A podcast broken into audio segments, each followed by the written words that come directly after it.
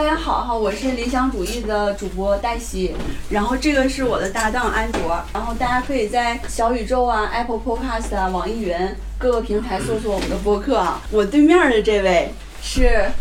马学研究会常务副秘书长。这个干活的呢，就是马学研究会的会长。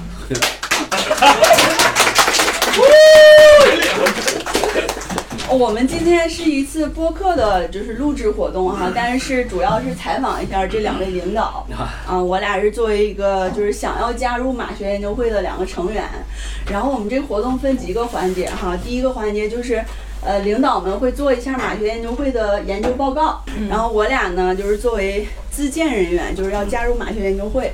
啊，然后他们会选择一个入会名额，因为我们今年也是看完《漫长的季节》之后，就是觉得范伟的演技特别好，然后就回顾到了马大帅，看完就觉得挺震撼的。然后当时就在小红书啊，在播客平台搜索关于马大帅的内容，然后就找到了，就是沈阳有这样一家研究所，竟然，然后又又听到那个泛泛而谈那档播客里，对对其实对嗯有讲一期马大帅，其实就是我们秘书长和会长他们讲的，然后就感觉马学宇宙里这这些人联系起来了。是对的，第一部分就是会长和秘书长会做一个报告哈，然后我俩加入，然后他们怎么选择就不知道了。然后第二部分呢，就是会主要以我俩采访会长和秘书长的形式聊一下马大帅。以及剧中的人物啊，以及这个东北的文化等等啊。然后呢，我知道东北人都特别喜欢说话哈，愿意表达，所以就是最后也会给大家这个发言的机会。就是我们今天也有东北的无爱见往事，就是我们会在那个微信群里抽两个幸运的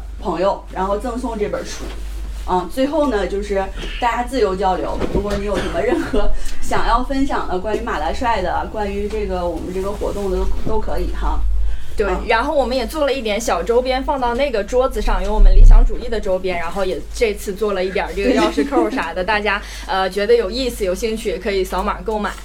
是的，不免费啊。然后大家都呃，有谁没有看过马大帅的，举个手。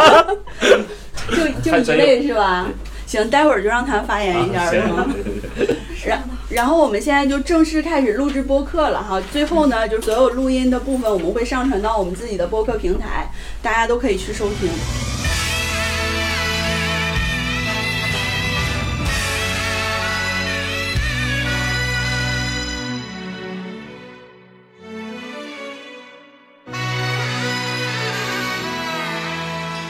每一天又每一年，急匆匆地往前赶，哭了、倦了、累了，你可千万别为难。是路它就免不了有沟沟坎坎，就看你怎么去闯，怎么去闯每一关。大家好，欢迎收听理想主义新一期的节目，我是黛西。我是安卓，我们今天来到了一个非常严肃的地方。对，嗯，对面呢坐了这个至高无上的我们马学研究会的会长，对，沈阳会，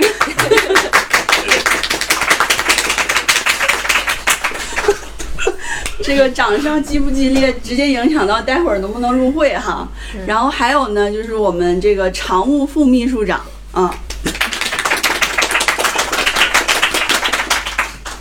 今天呢，就是来到了沈阳一家咖啡店，叫过时俱乐部，并且呢，这儿就是沈阳马学研究会的总部。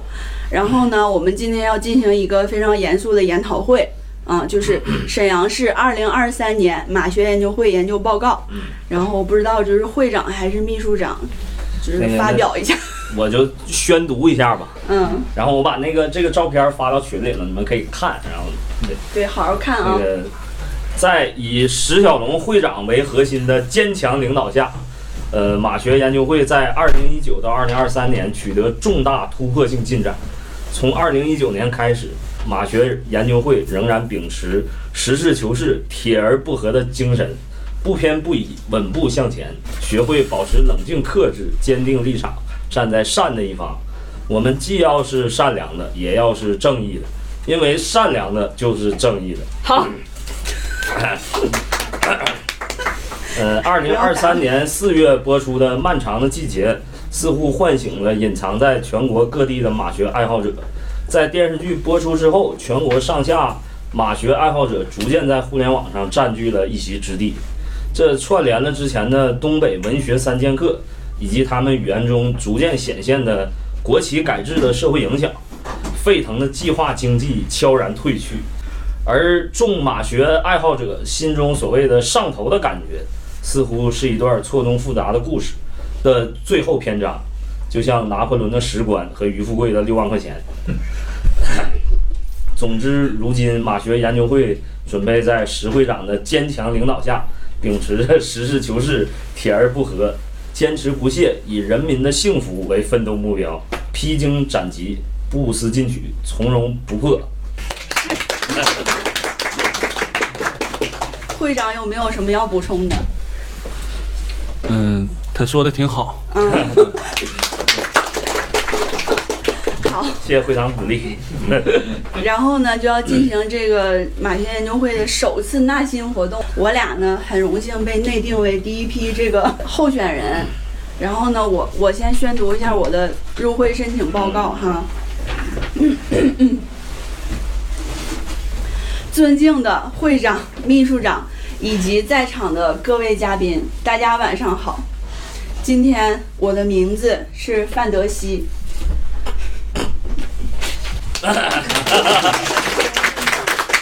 那个齐宝就是领一下掌，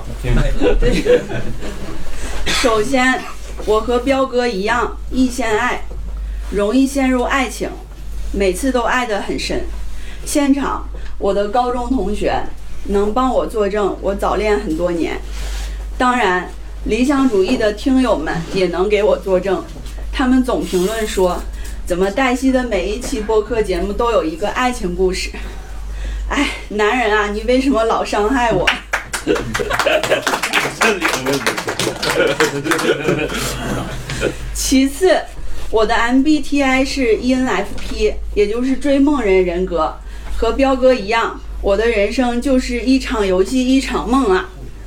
从小我在村里长大，后来因为太爱读书，考上了县城的高中，又考上了大连大大学。毕业在大连有了很稳定还不错的工作，可是我和彪哥一样，我不甘于现状啊！我总觉得周边的环境配不上我，只有像北京那样的大城市才能配上我的才华，才能给我机会大展宏图。于是呢，我一意孤行，一九年去了北京追梦。可是谁能想到，刚过去半年，这个世界就发生了天翻地覆的变化。于是呢，去年我成为财源大军的一员，回到了东北老家，开始了躺平的生活。基于以上事实表述，我本人范德西严重符合是实事求是、铁而不和的马学主义思想精神。我强烈申请入会，奉献我自己的一份光和热。只有你们想不到的，没有我做不到的。谢谢大家。我好有压力啊！大大家好，我是 理想主义负责现实那一趴的安卓。我今年刚看完《马大帅》，看过《马大帅》的人也会知道，这是一部戏剧感极强但又非常现实的作品。我被马学宇宙每一个有性格的人物，这些人物在这样的性格驱使下所经历的事深深吸引。它反映的不是一个群体，它讲述了一个时代，但是又有了一些超越时代的内容。在《马大帅》里，我最想成为的人是桂英，她大脑袋、圆圆脸儿、头发梳得立正，她独立自主、敢爱敢恨、有情有义。她有自己的饭馆，她唱歌好听，还能喝酒。她遇到了爱装的范德彪，并且爱上了他。他发现了那个没有正形的彪哥背后温暖向上的本质。他追梦，而他能做那个养梦人。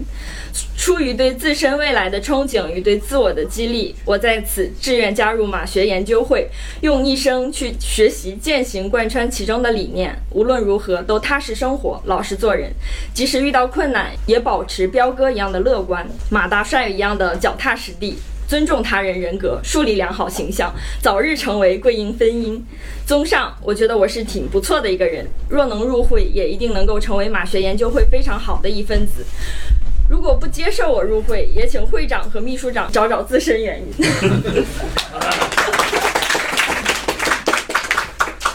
然后我们现在进入到本次会议的第二环节，嗯我们两个人作为一个新晋的马大帅上头粉丝，嗯特别想采访一下这个会长跟秘书 长。嗯、首先就是想问一下，最开始是怎么创建了这个马学研究会，以及就是怎么开了这个咖啡厅？我们最开始建这个马学研究会不是特别认真，嗯就是其实到现在我们也没有很认真，就是一个一个完全娱乐的一件事儿，因为我们就喜欢接那个梗儿，就是那个马大帅里边各种梗儿，就一直接就挺有意思的，然后就想就建一群，然后大家在里边就不停的接梗儿，就就是就是这么一个非常单纯的目的。 所以一开始是一个挺玩乐性质的对，东西。现在也是对，啊，现在啊、 但是其实我了解到，就是你们挂那个牌儿嘛，啊其实那个牌儿还有故事，就是有一次被、好像是被城管啥的，对就是让你们摘下来。对对，他们很认真，但是 我们嗯没有那么认真。就是这个事儿，其实完全就是一个误会。嗯对，因为他觉得这个那个挂一个牌儿这件事儿就是上纲上线儿的，觉得嗯你你要挂一个牌儿就非得怎么样。嗯但是就相当于我们做那徽章一样，对，就就是一个就是一个玩笑，就是一个玩笑。就对底下有条评论特别逗，就说嗯就是就说这个从来没见过就这么没有幽默感的东 北人，对，就是就是这理解不了玩笑嘛。没有幽默感的东北人全在体制内了，是吧？是吗？ 是那个意思吗？ 哎，你看在座没乐的都体制内的哦了。我看这怎么都乐了？啊、那然后这个咖啡厅是怎么就是想着做这个事情的？就是喜喜喜欢咖啡嘛，然后我喜喜欢欢咖啡，就就开咖啡馆儿嗯，然后我听说你俩就是发小嘛，啊，对，就是一起做这个事情，嗯怎么分工的呢？平时的话，谁负责干活呢？就是谁负责就是指使呢？ 就是怎么说呢？刚才我不一直干 活呢吗？我会 长我一直干，这不来人了吗看出来了。来人他表现一下，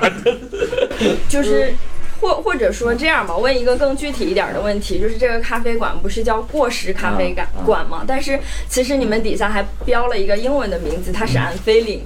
那 unfailing 其实它的意思是经久不衰的，它也就不会过时，对吧嗯？那它俩其实是矛盾的。你们起这个名字的时候有什么考量吗？就反讽嘛。嗯，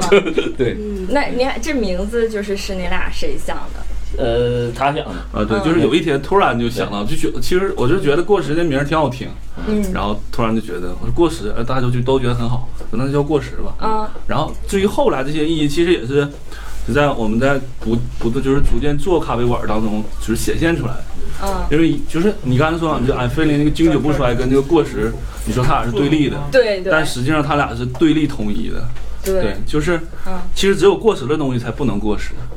你嗯当你说一个东西过时了，证明它曾经流行过，或者它曾这曾经真实的存在过。啊听到这个名字，我我会有一个感受，就是比如说我们现在会经常怀旧嘛，包括我们现在店里的陈设，就是会有很多怀旧的元素，比如说什么将革命进行到底。那其实你怀旧的本质就是你对现在的一些东西不满意，是吗？这这我对我没有对现在不 满意啊，我非常热爱我的祖国。哦，不是，没没到那个程度。 什么是现在的东西呢？就是我我对流行文化的认识可能就咱不太一样，就就就我不觉得，嗯就我在怀旧，我没有这个感觉，对，就我只是对对单纯的拿出我喜欢的东西，对嗯放这儿对对对嗯对，所以我我的意思就也是同样的感觉，就没有觉得说你是特意在就是搞复古这个东西，嗯而就是把原来特别好的东西，其实它一直都好，只不对过好像有有时候被人忘记了，然后你你现在以这个过时这样一个名号又把它打出来，嗯就觉得特别好。对我们，我们没有特意要要复古啊，或者嗯没有目的，就是完全是因为热爱。 对对对，对，这这个也是我来到过时之后的感觉吧，因嗯为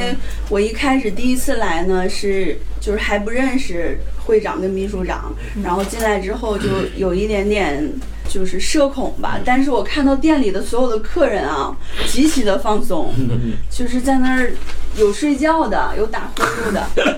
这一个人吧，哎，他不在是吧？那没事儿。然后呢，还有这个点煎饼果子外卖的，嗯嗯，就整个的氛围特别的放松。所以我想问一下，咱这咖啡馆现在赚钱吗？ 这么说吧，咱们靠这个，就就是还行，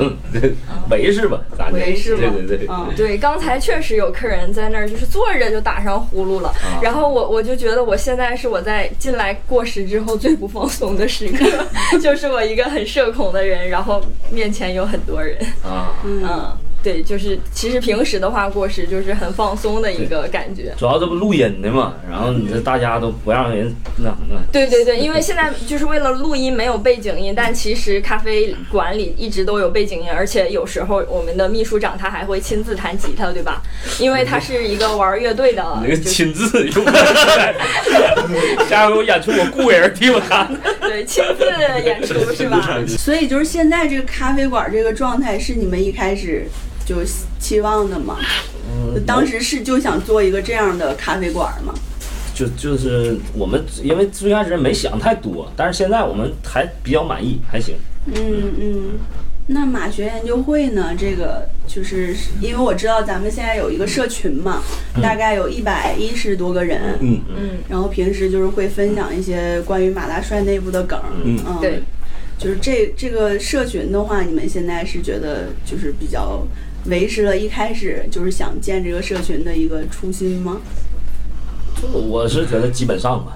就咱朋友之间在线下有那种接接电视剧或者接电影台词嘛，嗯对吧？就一下，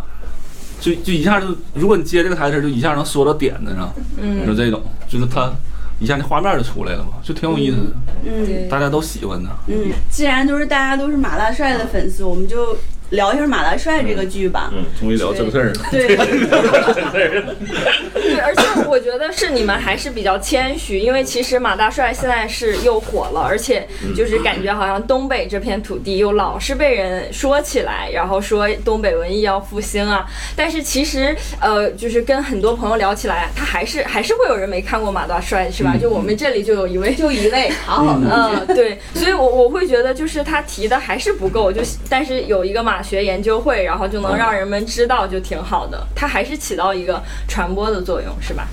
多多少少呗。多多少少吧，能因为进群的能了解是已经看过的，大部分吧，就嗯是没看过他多少也知道点 儿。行，就是马大帅这个具体的剧情，我觉得不用介绍了，是吧？就是因为里边最重要的两个角色，一个是马大帅，一个是彪哥嘛，而且他俩分别代表了非常不一样的性格。嗯，嗯，就是很想知道你俩，就是会长先吧，你觉得你更像彪哥还是像马大帅？嗯，不，其实我感觉都有，真的我。啊， 就是我，我感觉我，就马大帅和彪哥这这俩人的人物性格，其实在我身上都存在。就既有马大帅那种非常非常踏实那种做事儿，对不？就是就是非常实惠，还有彪哥那种就比较浪漫一点儿，就想想法特别多。那你要说那个特别像，那我肯定我还是像像彪哥一点儿。啊，这这里头彪哥含量好高，这我同意，他最近都算命呢， 这个人对，哦去这开源算不啊没有就搁店里算，天天啊，算塔罗吗？哎还是一般男的没算过雷，诺曼对，都给女孩算。对，都给女孩专门给女孩 算。对，这跟彪哥真挺像。那秘书长呢？觉得你更像哪一个？我我个人觉得我能平衡点儿，就基本上百分之五十了，嗯能平衡一半儿一半儿， 说一个，这 二分之一的这个合体相当于。你们这答案都太 周密了，滴水不漏的，领导说话不都那样 吗？是是 有那味儿了， 一点儿都挖掘不出来。，对呀、嗯，就就是我是集合了马大帅和彪哥，他俩各就也是百分之五，百分之五十优点。优点就让你行，咱俩说一下吧。对，我刚刚也说了嘛，其实，在那个入会申请里也嗯有说到，我觉得我更现实一点儿。那其实，在剧里嗯更现实一点儿的是马大帅，嗯所以外就是其实彪哥在这里面的戏份很足，但为什么剧叫马大帅？是因为其实马大帅他。他这个角色才能撑起整个剧的走向，要一直飘着这个剧就没有办法进行，对嗯就吧？你是主角呗。 可以这么说吧。然后我的入会申请也也大家也感觉到哈，我就觉得我本人更像彪哥一些，就是他身上那种不太跟现实这个匹配妥协的那个劲儿吧，就是他老觉得我能更好，但实际上吧，可能也也有点做不到。嗯，另外我也很爱看书嘛，然后可能也有点看不懂。就今天带来这本书，你们回头也可以看一下。我爱接往事，对，嗯，所以就是我俩其实组合呢做这个播客，我觉得也挺合适的，因为我明白的。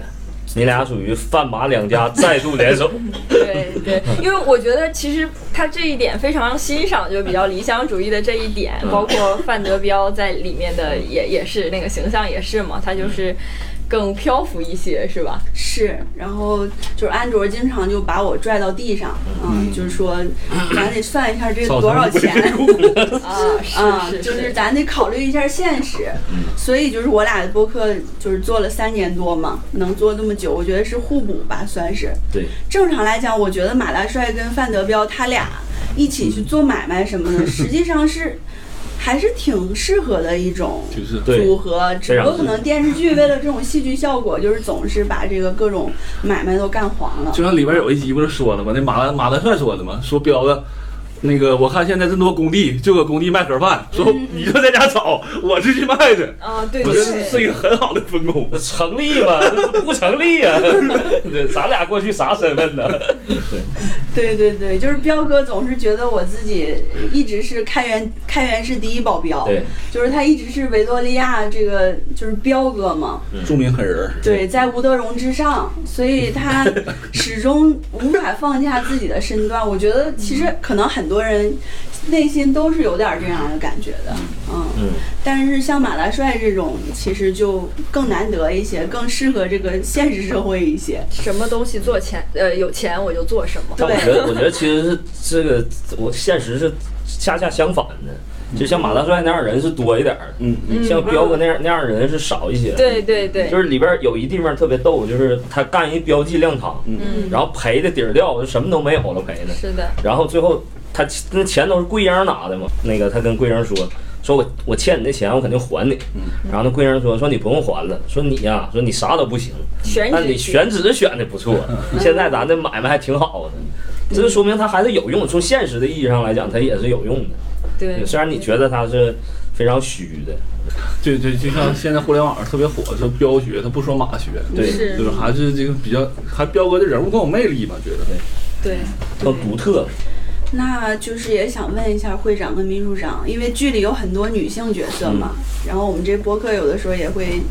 讲一些女性话题哈。然后你们对于剧里边，可能你可以举个例子，你最喜欢哪个女性角色呀？你觉得她怎么样啊什么的？要是长成马小翠儿，你这个 身材像阿威， 你说那段跟彪哥一模一样。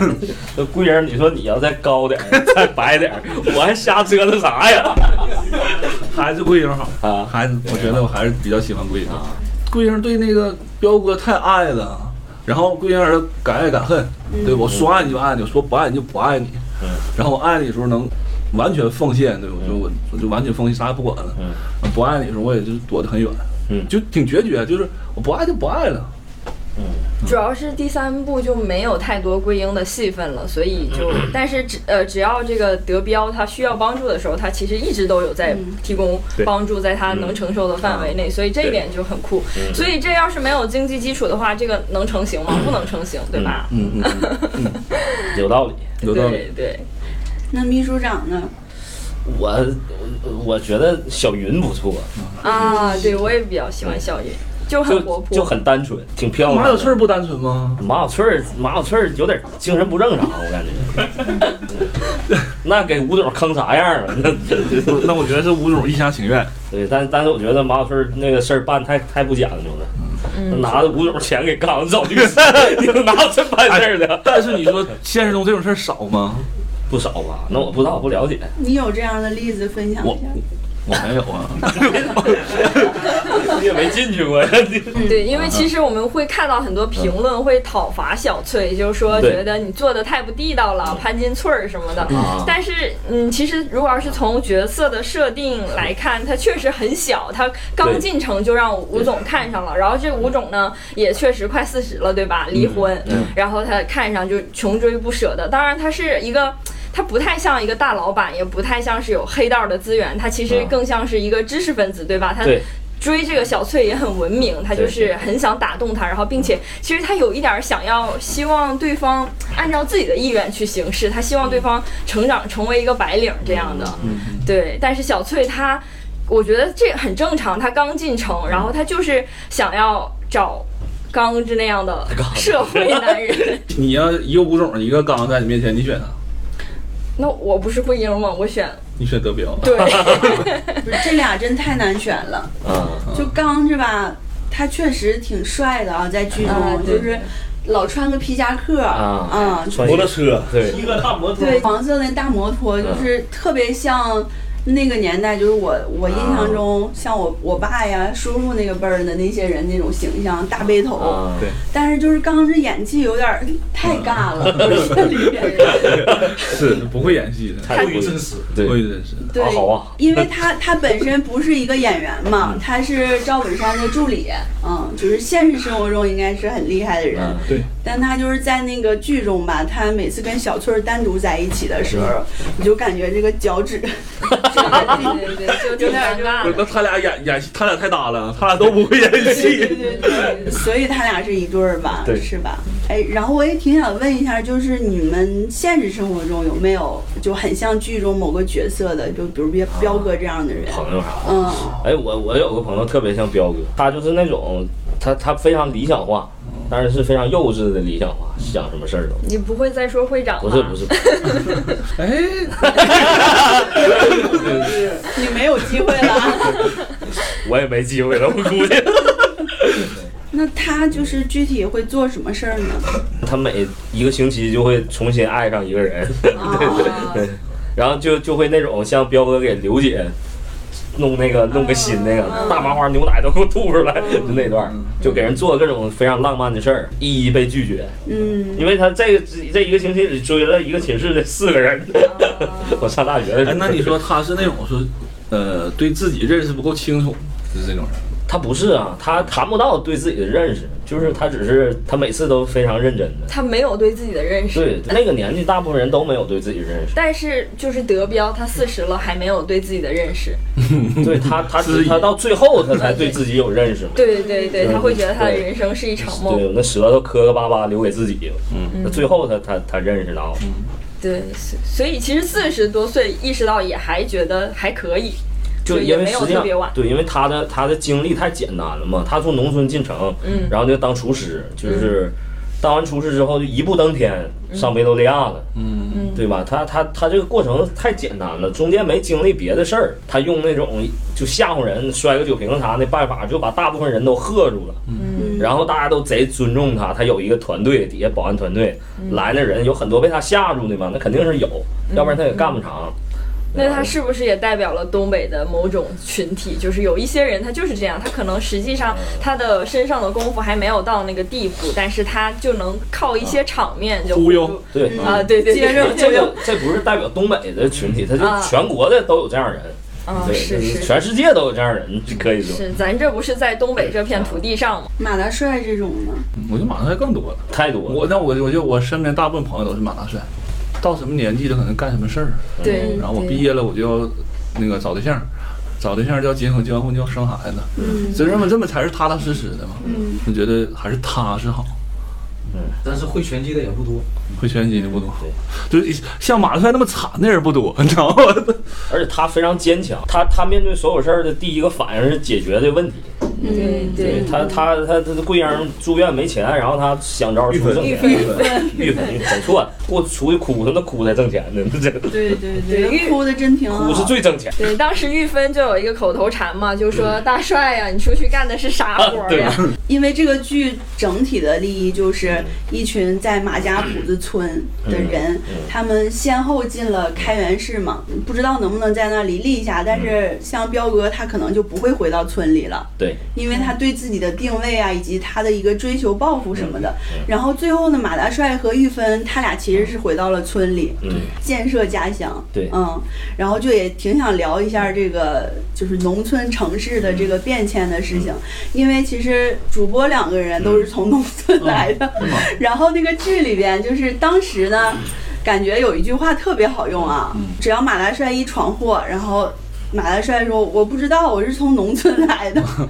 然后大家就会说：“啊，他农村来的，他什么都不懂。”嗯就感觉那个时候的，就是从农村出来的人呢，特别的傻，嗯嗯就是有一种也不是傻吧，很单纯的感觉吧，会长跟秘书长应该是城里人吧？就是不是不是不是，完全也不是。也属于农村。嗯，我们那个叫城乡结合部，对就是介于农村跟那个对城市之间一个缓冲地带啊，对对 这个东西嘛，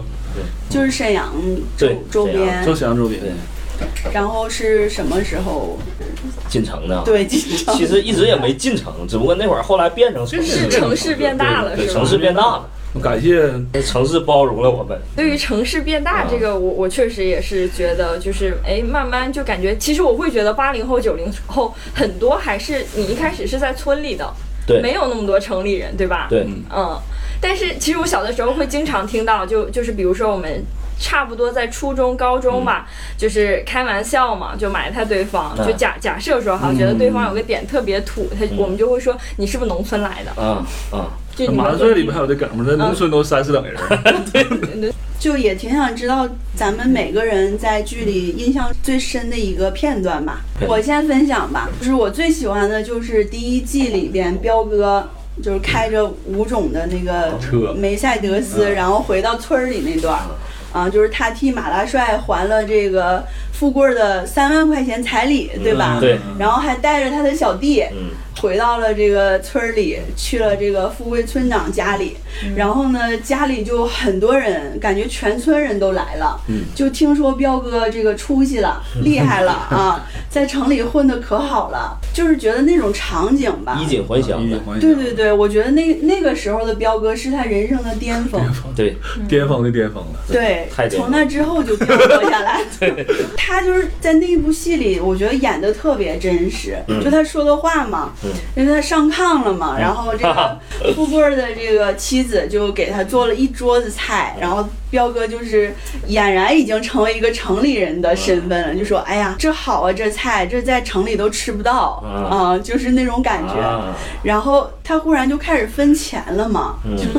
就把给这个三婶儿啊这些呃这些大爷什么就开始分钱，就显示自己特别的厉害。嗯，我觉得那个时候是彪哥最想要的一种人生状态嗯，他达到了。嗯嗯，我就觉得那场戏太好了，而且他当时带了小弟 嘛，小让小弟在地上这个就是表 演一个杂技，杂技，杂技，然后小弟表演的就是还扭扭捏捏的，然后这个时候彪哥就喊 了这四舅老奶都在这呢。对，干什么玩意儿啊？这四舅老奶都在这儿了， 完蛋玩意儿，就就是这种感觉吧。我觉得就是把当时的就是村里人之间的这种感觉演得特别真实，嗯，加上后来就是他又比划了一下，我就这是都挠人的那破个坏，事儿，对，我觉得那段儿真的是封神嗯，在我心里，嗯。就是其实呃，这个《我爱街往事》我们也刚收到嘛，但我看了个序，然后这个序里就有一段描述，我觉得就跟你就是刚刚记忆深刻的这个片段是一模一样的。就是它这里边儿不是讲五爱街的故事嘛，然后这个作作者三胖子呢，他就描述五爱街的这些大款，说拎个黑包，剃个平头，身穿梦特娇，脚蹬老人头，戴黄金大戒指，肚子一般都很大，以至于裤子像一条面口袋一样。然后这个包呢，都是在手上拎着，晃荡着，像一个秋千。然后有时候也夹在腋下，肥手一拉，里边全都是成沓的崭新的人民币。然后牛皮纸的封条哗一扯，声音特别的动听。花钱的时候不眨眼，脸色儿不变，走哪儿都身前身后都有一堆人，目之所及都是笑脸，见谁都得自动长三辈儿。因为当时彪哥回到村里，就有个老奶奶都得喊他彪彪哥哥，就问 他你改名儿了，就这样子。对所以这段确实印象深刻。嗯，但是如果要是我的话，因为我可能印象深刻的是，当时马大帅他不是就是收到那个老太太的房产和现金嘛，五十万的遗产，就是那个老太太的，就是她的儿女来来说，这个钱不应该你要，因为你是一个外人，你只是作为一个护工照顾对对了对老太太这几天，然后现在这个遗产成为你的了。我现在要要回来。当时马大帅就是二话没说，嗯他就觉得这个钱我应该还给你，我没有觉得说这钱我非得扣下。嗯我我我当时就觉得这一点就是为为什么这个角色他是好的、善良的，或嗯者说是成功的，就就是因为他有这样的特质。因为正常来说，你们在那个情况下，你会觉得我很快就让出去吗？嗯，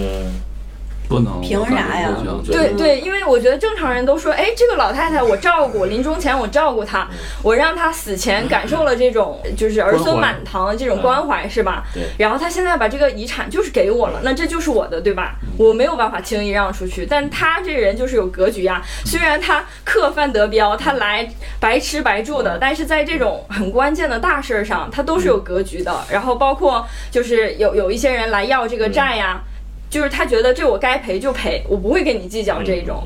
嗯，我我不觉得他是因为有格局，我觉得他他就是不懂法，就是他嗯他觉得这钱就是人家的，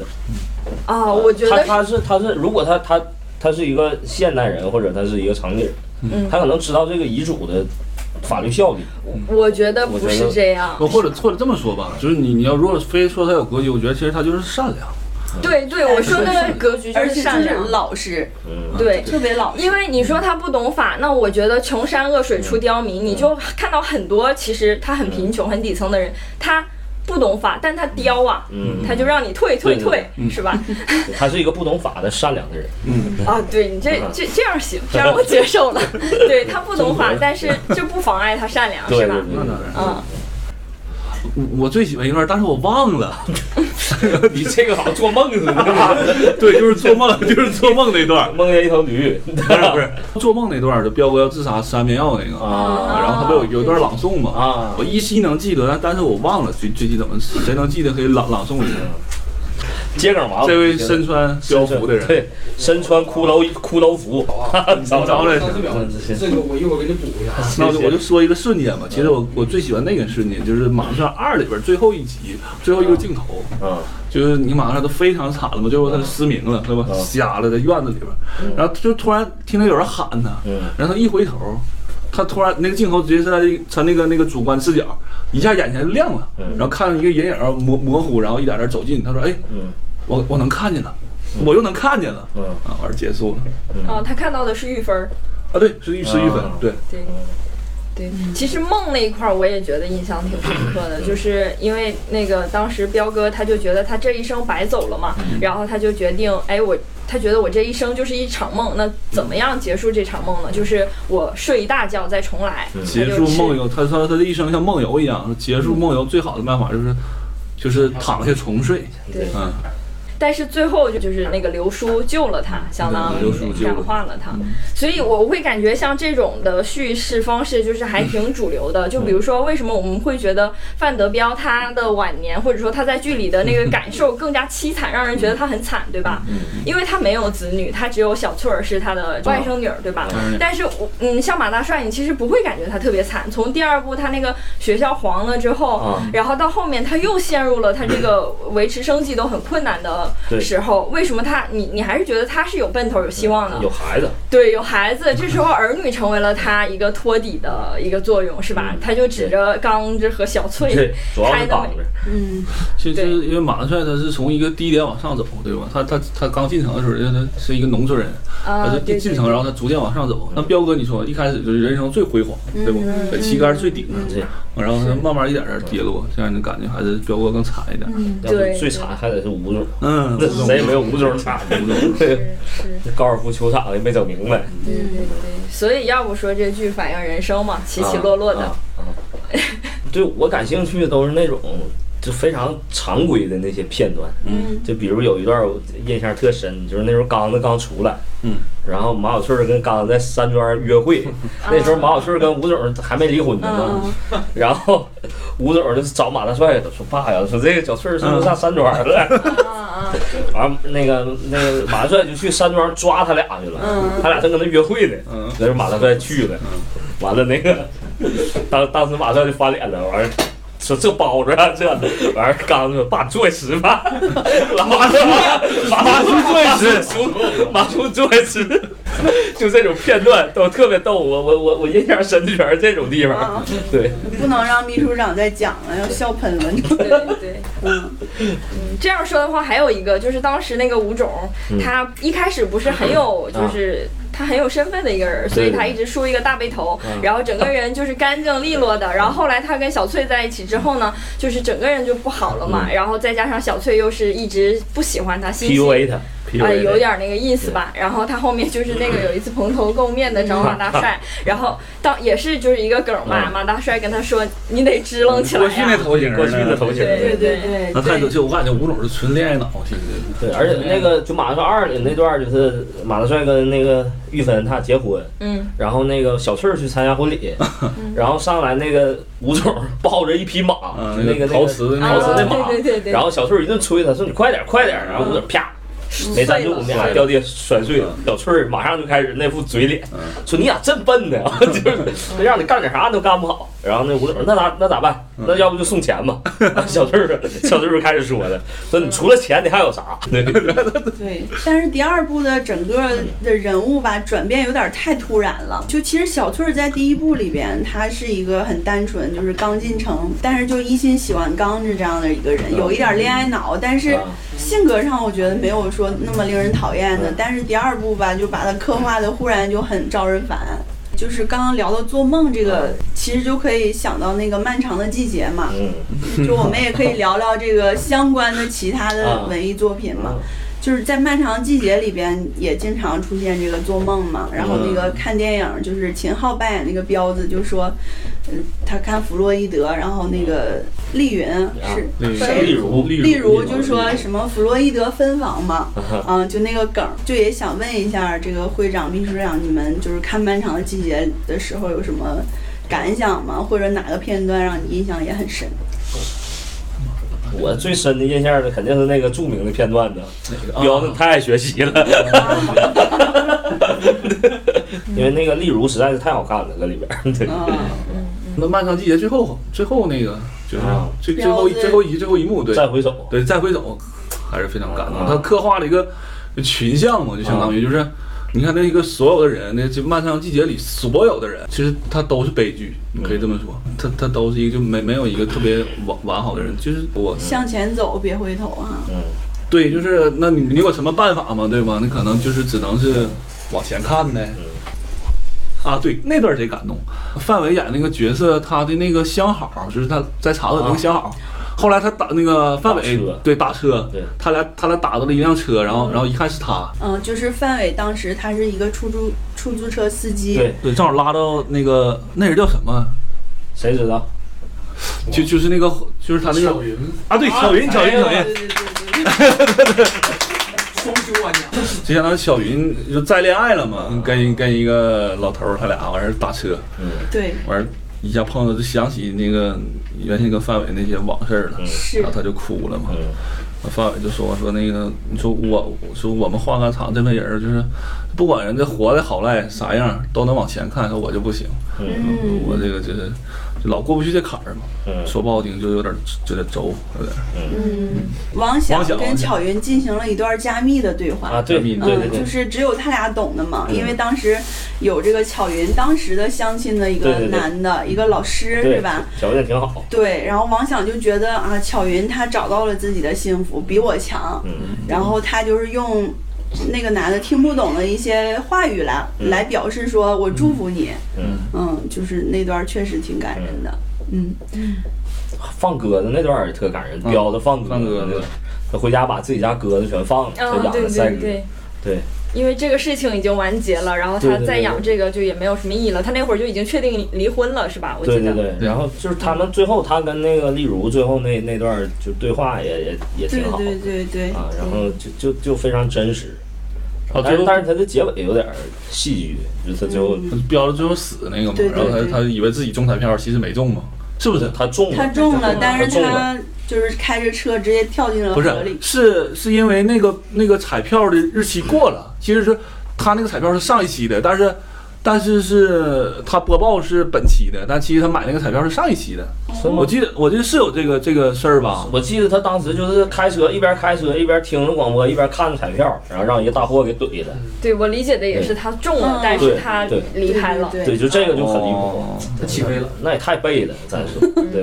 我我他的我印象挺深刻的，其实当时那个黛西有做单独的剪辑，就把那一段剪出来。他们三个人，马队、呃彪子，嗯啊然后还有王响，他们一起去歌厅 KTV 唱歌，嗯嗯，然跳后舞，嗯对嗯，就就觉得生活这么难了，那其实，在这么难的时光里，他们还是有一些乐子的，对吧？他还得调节一下，就在 KTV 里，就是就三个男嗯的一起唱歌、嗨跳舞，还对释放了一下，对，也也就是回应了一下，在那桃花盛开的地方，对，嗯，对互动了一下嘛，跟那个嗯剧有挺多互动，什么致敬啥的。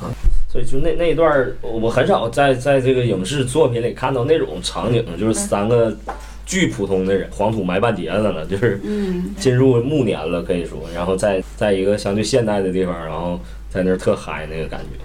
他就嗯就特别真实，就这个现实的繁华的城市，它是属于所有人的，并不是只属于年轻人和时尚的人，嗯它也属于那些我们看不到的，落魄的对人，对。就是你很难想象这样三个人会单独去一人，对是吧？对对对，比如马大帅或者这个漫长季节，他受到特别大的关注，或者我们喜欢的原因，我觉得就就我个人啊，就我就是觉得他相对真实一点，比现在的那那个那些更大范围的、更大流量的那些剧，嗯嗯，啊，那那些剧可能就是他在那个上给你做一个合理的一个一个东西，然后你看完细品，没有一个地方是合理的，嗯，马大帅这个剧太真实了，嗯就真实到这个，大家好像也都没有什么滤镜，嗯，然后也不化妆，演员也不会演，对对吧？然后，所以还有很多穿帮镜头，对吧？你包括笑场，行吧，那我们就是借这些作品也聊一下东北人吧，因为我感觉哈，东北人身上有一些特质吧，比较的明显，并且比较的常见哈嗯，比如呃，就是像彪哥这样讲究排面，嗯就是特别好面儿的这个，嗯。就是这个为什么呢？就是会在东北人身上这么明显，你觉得？特别大的原因的话呢，就是像很多人讲的，包括国企改制，然后工人下岗，嗯因为他们原来相对是有尊严的，那下岗以后突然变得没有尊严了，嗯，所以他要挽回他失去的东西，或者他不习惯他失去了这个，他就他就一定要要要这个面子嘛。强但撑，对，如果你你完全你就是一直就最底层，然后你过了很长时间，你你一定不会要这个。就相当于你看那个马大帅就是一个彻底的农民嘛，对吧？你说他可以不顾及自己的面子，那彪可能就不是了，对吧？他但已经是，嗯，他曾经有过之后，他再下来，他也没有啊，没有这个东西，没有在他身上留根儿。你说谁？马马大大帅对，他嗯当校长的时候但，第二部其实是有的，呃，第第二二部部里其实是有的。他当上校长之后就飘了嘛，整个对人，对对所以就把学校干黄了嘛。嗯嗯对就是他他一个是他比较清醒，嗯，他他学校黄以后，他也很清醒，他对自己认识相对来说比彪哥要准一点。嗯，是对，然后再有一个就是，其实这他这时间比较短，他当校长的时候，他也不是那种特别要面子的人，嗯嗯啊，他不像彪哥，嗯。还有就是，我感觉东北人特别爱唠嗑，因为我前两天去吃饭，然后和朋友一起吃饭，然后当时我的朋友带了一个项链儿，那个嗯，饭店的那个算服务员儿，他就会问你这项链儿哪儿买嗯的。然后还有就是我去打点滴，打点滴的过程中，那个护哪士儿 买的一直在跟你说话，就问你多大了，有对象没啊，就问这些科啊儿，在哪儿工作，赚多少钱呢？啊，我就觉得东北人唠这些嗑好像很自然自，然是吧？呃，对，这挺嗯自然的。我们从小经历的基本上都是这样，对，我觉得天性当中还是有那 种，八卦的潜质。我我是那肯定也有 乐观乐观乐观嗯还还是乐观。然后愿意聊天儿，就是爱听故事，爱讲故事呗。 对对对对对，爱听故事，爱讲故事，这是真的。对对对， 这个我有听过，那个老梁，啊就是老梁梁不红是会有老师讲过东北人这个是怎么形成的啊？因为嗯，东北冬天特别冷嘛，嗯所以大家都得在屋里啊见面进行这个活动，机会少对，而且就可能以前就是都坐炕头唠嗑，啊嗯，然后那你要是唠的没意思。或者是就你你不唠嗑，你就融入不了这种文化里边，嗯就很容易你就被淘汰了，就不带你玩边儿缘了化。对，嗯就是习惯猫冬嘛，就是东北冬冬天太长了，然后你你在一个封闭的空间，就相当于对吧，在屋里边儿，那嗯你、那你说几个人在屋里边儿必须得交流啊，嗯，对吧？就不像说，假如说外边儿天气很暖，我就可以上外边儿去了，就是他人与人之间更密集，就是对，你必须得说点啥。嗯。是就像今天嘛，是不都挤一挤，挺热乎的，是但我觉得这个情况现在呃，基本上不是那么明显了，我觉得。嗯，对，我觉得对对是尤其不明显了。嗯就我我头两天刚去南方，我感觉他们也挺爱唠嗑，也也也都都见面就啥都聊，就开始问你这问你那的，嗯，就大家都都差不多，我感觉就城市的人或者说，可不可以说，其实东北人现在不爱唠嗑？你看我，我说唠嗑啥意思呢？就像你说那个护士会问你，对吧？嗯就是真正的唠嗑，对吧？不是不是说我我我发微信，不是发短信，嗯不是发彩信，就是还别人发财 去，你这是啥？啊我明白你的意思了，就是呃，说白了，其实他们能那样唠，还是因为他们年纪比较大了。你觉得现在年轻人没有那么爱唠嗑了，是啊，吗？对对，啊那这个我我同意的，嗯嗯，啊，因为我作为一个就是比较内向的人，我会觉得是这样对的，呃，就那我夹带一个点私货，就是咱开咖啡厅也是，就是喜欢，就是想要让大家在在线下聚集，就这种咱们当面的那种，对，所谓公共生活嘛。但是我们可能用一个特别原始的方法，就是把大家拽到线下，嗯，去来，就对。然后我觉得哈，刚刚说这个就是南方人可能也很爱唠嗑，对，但是有一个特别大的区别哈，就是东北人唠嗑呢，就都不正经的唠，嗯，就不是那种不正经的唠，就扯是淡就是对，就是喜欢开玩笑的唠，就觉得你这句话要是没有抛梗儿，你要是没开个玩笑，没打趣一下自己就没意思。啊对不我正能唠怎么唠？对对对， 像这么像你这么唠，对对对，就像这么唠嘛，就这种是是怎么来的呢我？我觉得还是比较幽默嘛，就是而且他你可别给我幽 默啊，我幽默，我幽默。就主要东北的地方，大家可能比较在乎这个幽默这事儿，而且大家也习惯就开开玩笑，对就大家都都比较能开玩笑，而且相对能能接受，就是这种行为尺度大一点儿。就像你刚才讲，是老梁说的那种，就是你你这三分钟你说话你吸引不住人，你就你就不你就不在这个舞台中出现了，你知道吗？你就上你就淘汰。看你就上炕沿那听去吧。小孩儿 说，小孩儿说，哎，那像就是你因为你们两个开咖啡馆嘛，就你们啊平时应该就经常得跟来的人唠嗑，嗯，对，就是你觉得自己说话有意思吗？我还还行，我觉得。我我你要说多有意思，我感觉那不至于，就是一般，行吧，就普通东北人水平呗，东北平均水平，东北差平不多均水平嘛。对，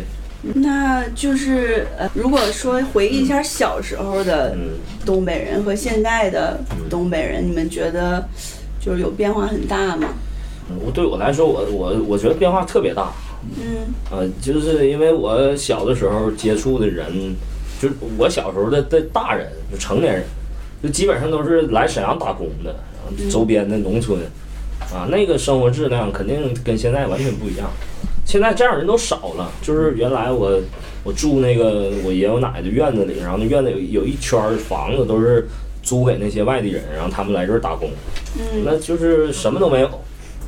就一无所有，就是真正的一无所有，就一人拿一盆儿背个包就来了，嗯然后兜里可能有一百块钱这种，嗯，然后他就他这一百块钱花完，他就得饿着，然后他就得他就得最开都是打零工，最开始来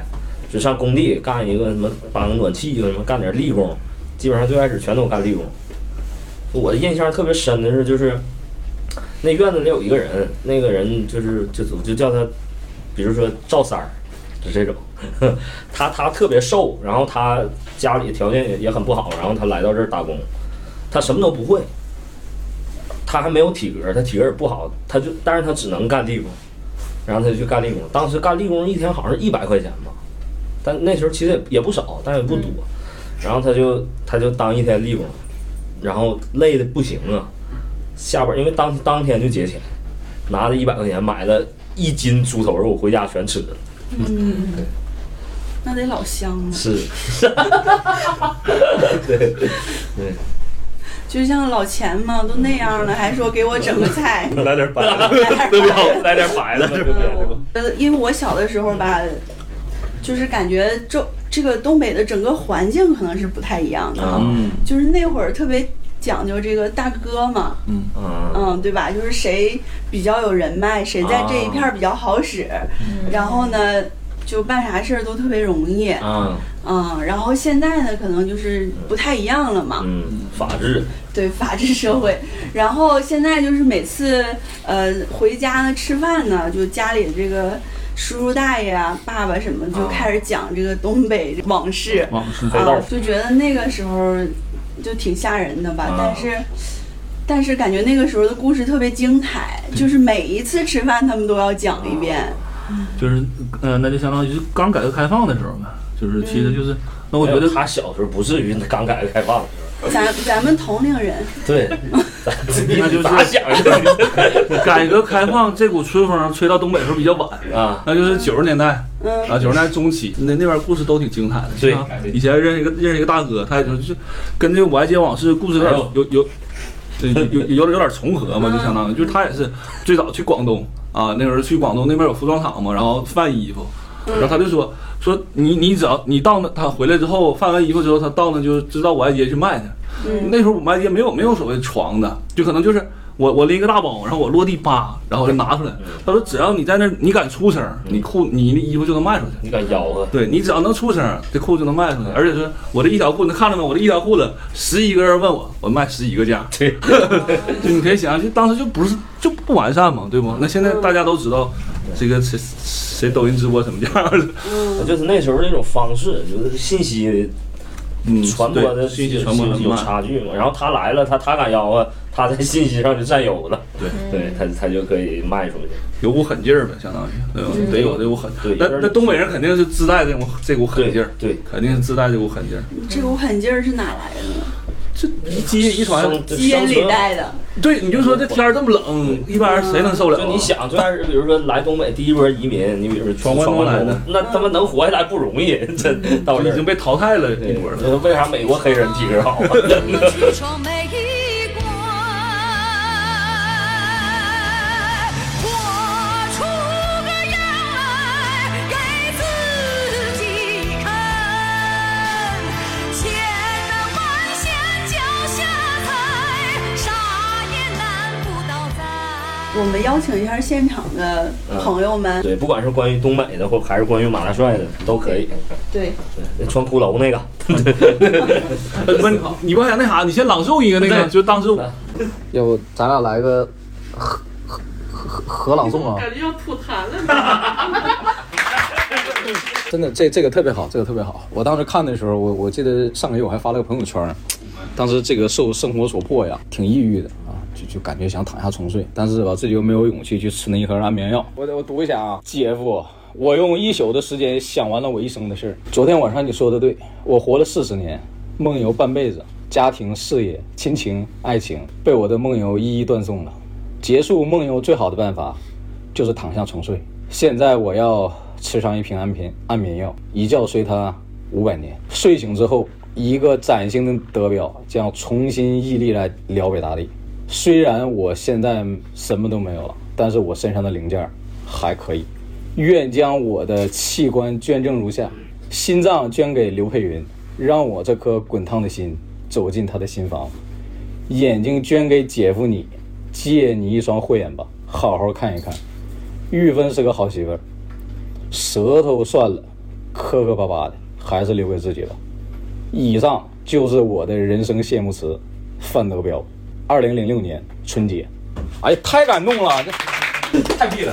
嗯，要哭了都。还还有其他人想分享一下的不？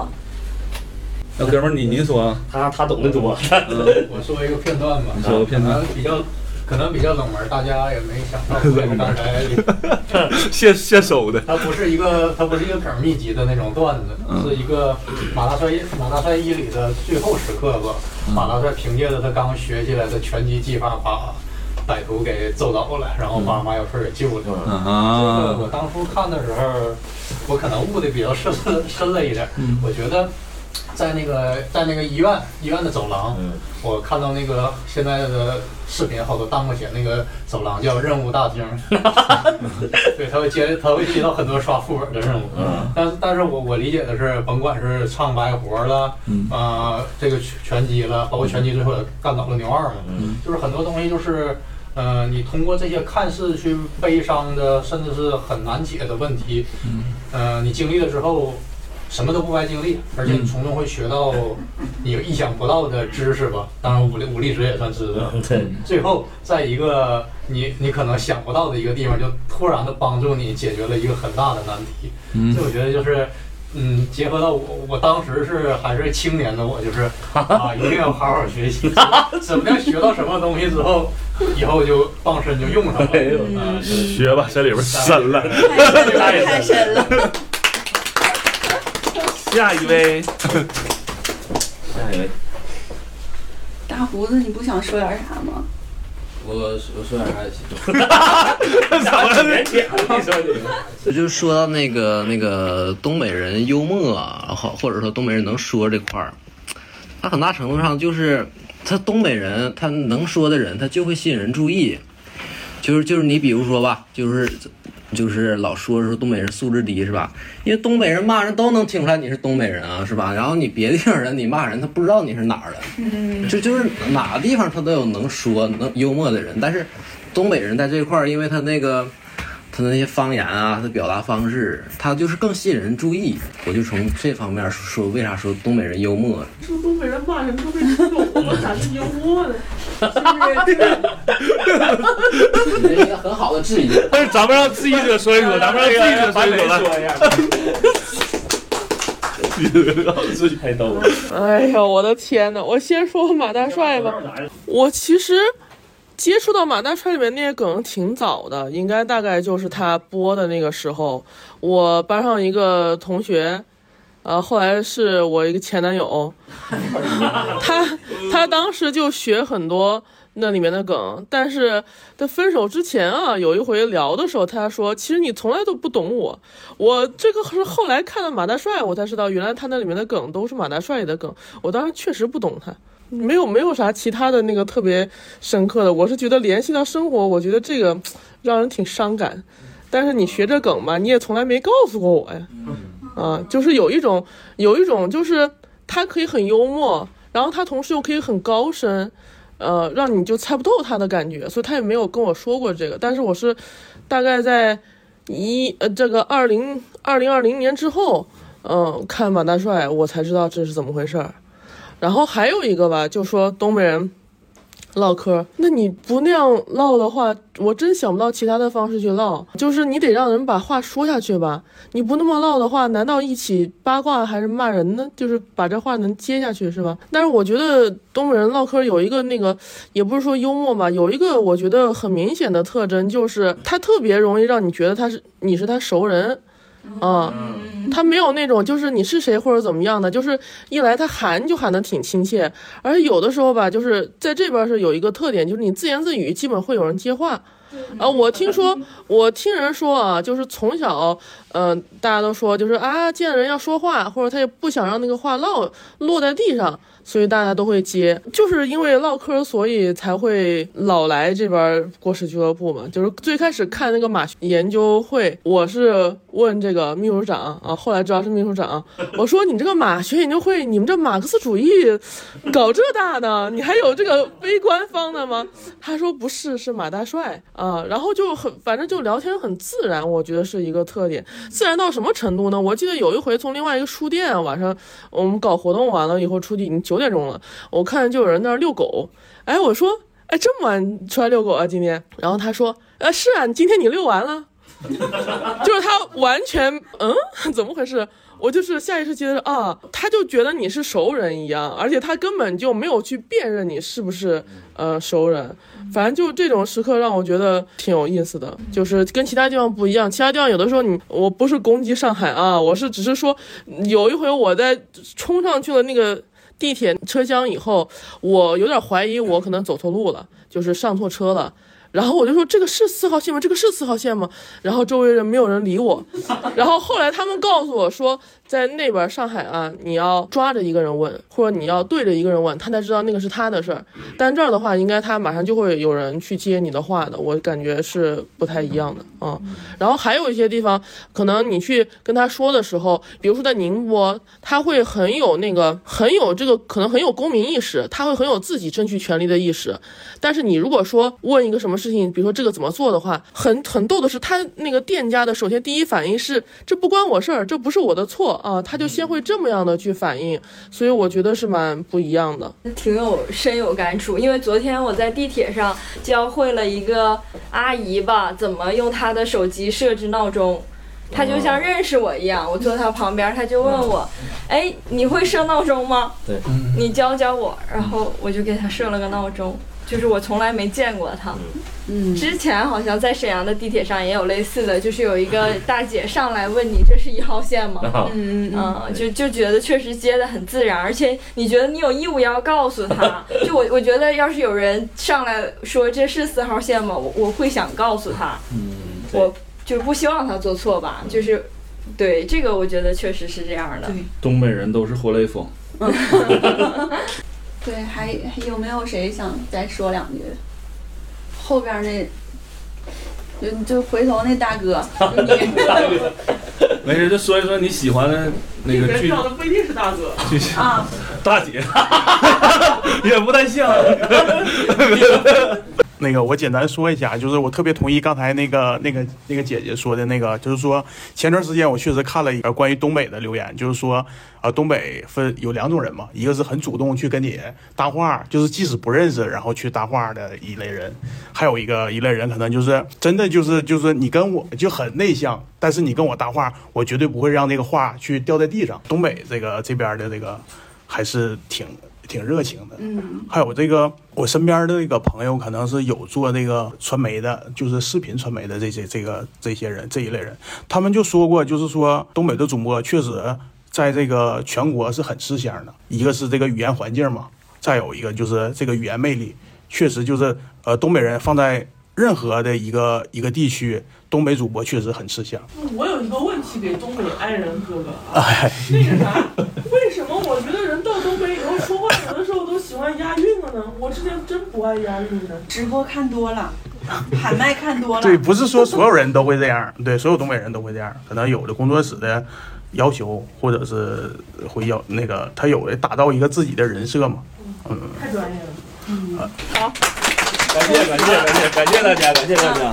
然后咱们哎今天活动就到这儿结束了对对对，对嗯，对感谢感完谢这这边么有冷那的个周天边， 大帅的，对，赶紧买，赶紧花买钱，，谁买花钱？ 行，我来。然后最后我们这个播客结束了，我们也上个价值吧，就是说，呃，虽然有一些东西它会过时，就是它形式上会过时，但是很多东西呢，它也就是永远不过时。就比如说像马大帅里说的“好人有好报”啊，善良永远是正义的。对，就是像彪哥身上的这种理想主义，对这些东西其实都是不会过时的部分，那也欢迎大家来过时咖啡馆坐一坐，聊一些不过时的东西。不说话能憋死你啊，对能对憋死你啊！听这氛围就知道 了啊。是我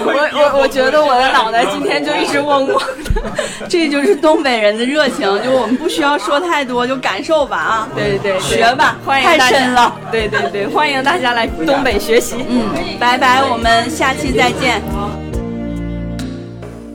不要谈什么分离，我不会因为这样而哭泣。那只是昨夜的一场梦而已。不要说愿不愿意，我不会因为这样而在意。那只是昨夜的一场游戏，那只是一场游戏，一场梦。虽然你影子还出现我眼里，在我的歌声中早已没有你。那只是一场游戏，一场梦，不要把残缺的爱留在这里，在两个人的世界里，不该有你。哦，为什么道别离？又说什么在一起？如今虽然没有你，我还是我自己。说什么此情永不渝，说什么我爱你，如今依然没有你，我还是我自己。